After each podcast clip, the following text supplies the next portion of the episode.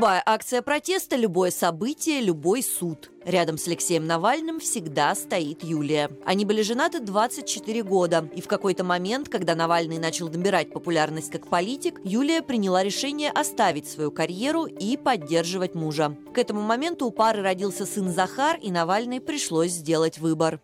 Когда антикоррупционная деятельность Алексея стала более известна, оказалось совсем очевидно, что я просто не смогу работать.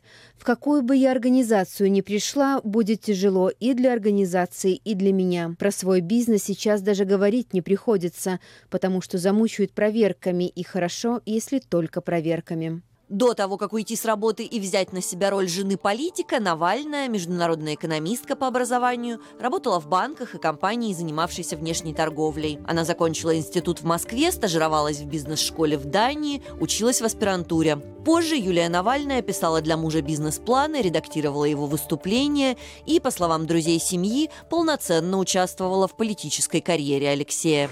Я и вся наша семья поддерживаем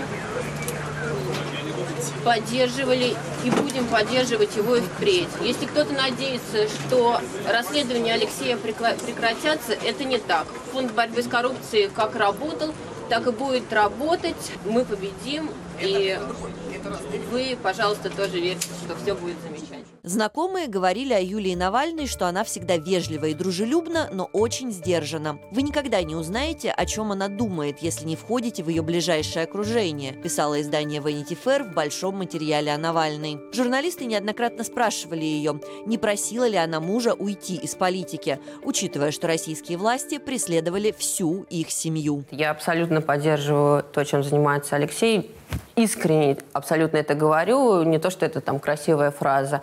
И бросать это на полпути в какой-то момент это не здорово, мне кажется. А где секрет, где вот источник терпения вот этого?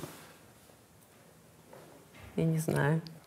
Ты меня упрекал в радикализме. Если бы ты послушал Юлины разговоры о политике, ты понял бы, что надо, я очень не, умеренный ты зря политик. сказал. Когда Навального отравили, Юлия прилетела в Омск уже через несколько часов. Навальную не пускали к Алексею в палату, не сообщали диагноз, в больнице дежурили силовики в штатском. Немецких врачей к Навальному тоже не пустили. Я залезла прямо в машину, на которой привезли. К сожалению, пришлось это сделать. Там сидят Очевидно, милиционеры, которые их сюда привезли, теперь их вывели через другой вход и увезли тоже непонятно кто, непонятно на какой машине. Пообщаться я с ними смогла. У меня есть точная информация, что все упирается в то, что Алексей вывозить препятствуют отсюда. Навальная добилась перевода мужа в Берлин, где врачи спасли ему жизнь, была с ним рядом во время реабилитации и на рейсе обратно в Россию. Это последние кадры, на которых Навальных можно увидеть вместе, из суда во Владимирской области. Юлия говорит, последний день, когда она могла обнять Алексея, 2 марта 22 на оглашении приговора по очередному делу. Свиданий с мужем ей не давали. 16 февраля, спустя всего пару часов после появления новости о гибели Навального, Юлия выступила на конференции в Мюнхене и пообещала, что убийцы ее мужа не останутся безнаказанными.